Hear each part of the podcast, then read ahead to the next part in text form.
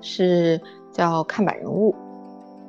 这期节目是这个这个这个栏目上，我觉得是华语圈内做人物专访的第一。就是你一个年轻女主播，你怎么面对这些权威人物，就是带带一些这种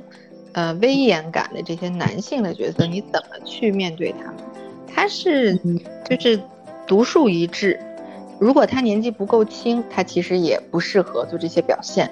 他前面没有人尝试，他不是第一个人的话，也没有这种轰动效果。所以他就结合了天时地利，加上旁边还有一个蔡康永，能把他适时的拽回来，或者给他补补这个。各位听众朋友们，大家好，我是小青。大家好，我是 Angela。台湾岛内我有一个比较喜欢的。也是新闻主播变这种访谈节目主持人，我不知道小青知不知道方念华，他以前是台视的那个新闻编译，他现在自己有一个节目，是叫看板人物。这期节目是这个这个这个栏目上，我觉得是华语圈内做人物专访的第一，他比面对面做的要再精致一些些，某种程度上是啊，因为面对面可能人物话题新闻人物。我们可能比较熟悉了国内的那种，就是台湾人的那个新闻讲述的那个新闻修那个修辞那个文稿小篇撰写，是让我每次都觉得有一种就还是不一样的感觉。而且每次方念华当面在棚内提问嘉宾，让我觉得每次他的角度都会非常的合适以及得体，这个是挺不容易。要去看一看了，嗯，我其实是觉得访谈节目呢，呃，像日本的话，其实有一些相对来说大尺度的访谈节目，比如说松子，嗯，当然他这个人的这个，我我不知道你有没有看过，就是他本人是男性，但是他其实是穿女装的嘛，哦，这么有趣哦，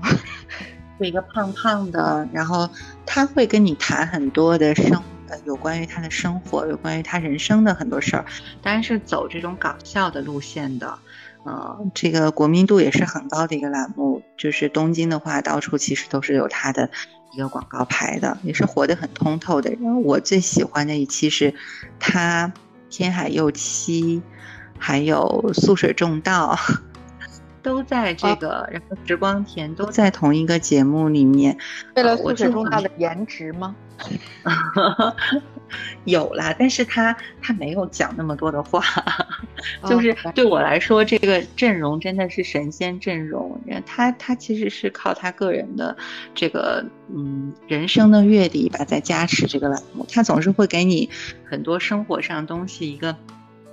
点拨，然后有一些灵光一闪的东西，有一些笑中带泪的东西，不是完全的一个。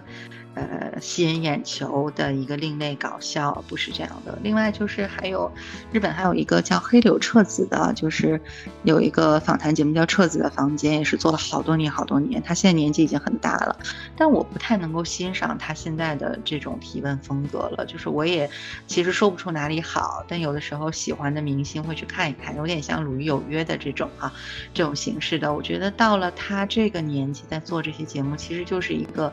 他本身阅历的加持了，就是可能他坐在那里问什么问题，嘉宾都是可以接受的，啊，有点让我想到了那个已经告别了大家的《康熙来了》，但是这个节目在是不是在华语的这个娱乐类的访谈节目里面也是非常独树一帜的，但我对他倒是没什么个人情节，你你看吗？《康熙来了》你以前看吗？哇，康熙来了就我留学时候的下饭剧，我跟我那个我我我当时的宿舍那个 flatmates 有有两个台湾姑娘，然后我们啊还有，因为当年其实留学的时候就是你你你我那个年代，呃是主要是香港和台湾地区的同学会比较多，中国大陆的同学没有那么多，所以而且他们本人其实对大陆同学内地同学就是还挺善意的，所以有时候我们还会。交流一下，就是在 YouTube 上面看完了，还会交流一下。我记得，而且我们当时那些台剧啊、综艺啊什么的，就都特别火。还有就就是那个谁，那个我一下想不起来了，就阮经天跟那那个那个那个女生的那个那个电视剧，就当时我们真的是一集一集在那个 YouTube 上追的，就是跟台湾同学一起追看。就就跟现在呃在平台上追那个《扫黑风暴》差不多吧，一集一集这样追，恨不得他超前点映我都要给他交钱，就这种火的程度。哦，原来是这样。那你你对那个小 S 最近也翻车了？就是咱们一开始说的，我就说幕后制播团队可能是按台本来的，就这个台本有可能是给他设定是这样，或者是台本质量不合格，对，或者是他临场反应就是我我是想说，就是你觉得，就是不管是她，她是不是一个被设定好的形象，就是你觉得女主播的这种搞怪，包括她的这个尺度，就是小 S 当年做的这些事情，就是在女主持界里面，她你觉得她有什么特别的意义吗？或者包括她这个人物形象的这种构建，就是对于大众娱乐来说，就出现这样一个女主播，你觉得有什么特别的意义吗？小 S 在她春年少的时间。旁边有一个蔡康永，然后他对上了当时华语圈大家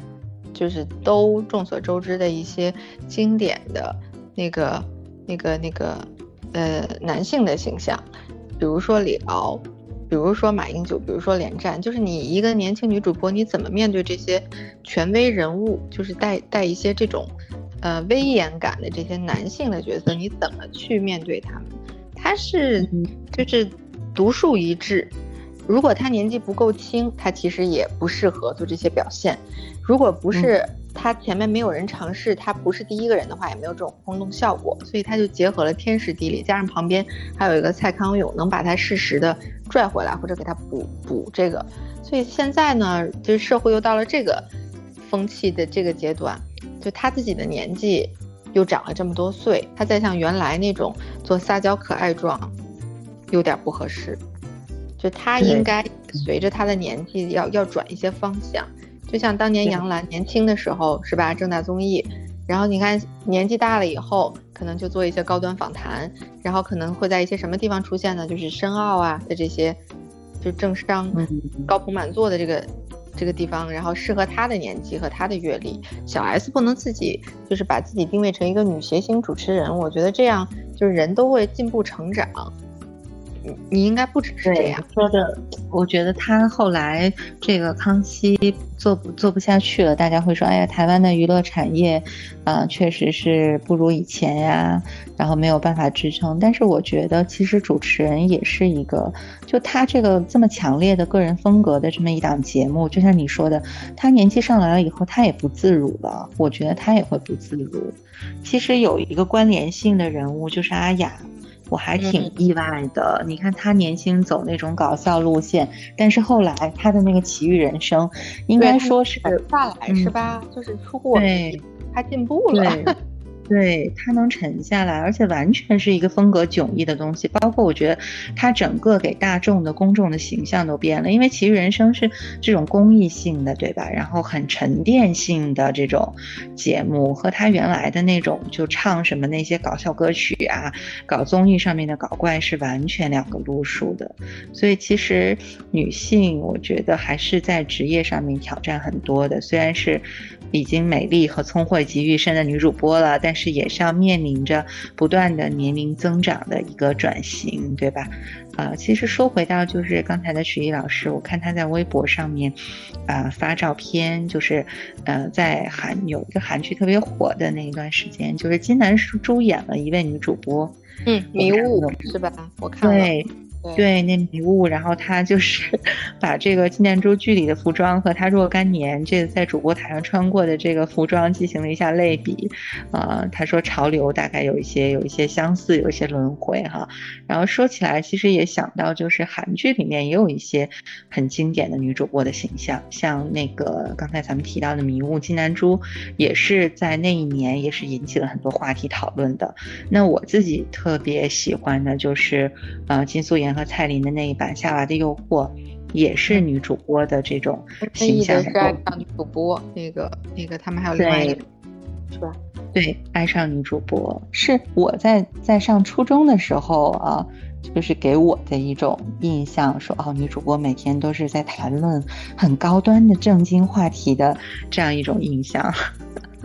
无论如何是这个是因为他的话题的这个专业度，你就对他本人就充满了更多的想象。你总以为是这个人能以一己之力的专业程度来跟一个业内大佬能对谈，但随着我年纪增长，我就发现这事儿不是他一个人做到的，这是有团队的，竟然。然后我就。滤镜就稀碎一地，但是后来我又想说，就算是人家给你准备了一个所谓台本也好，你能照着本子演顺，这在他们业内来说，这种都算是非常成功的，叫专业业务能力，就是能把别人给你的这个专业的东西来完美的呈现，这已经对于他们来说就不容易了。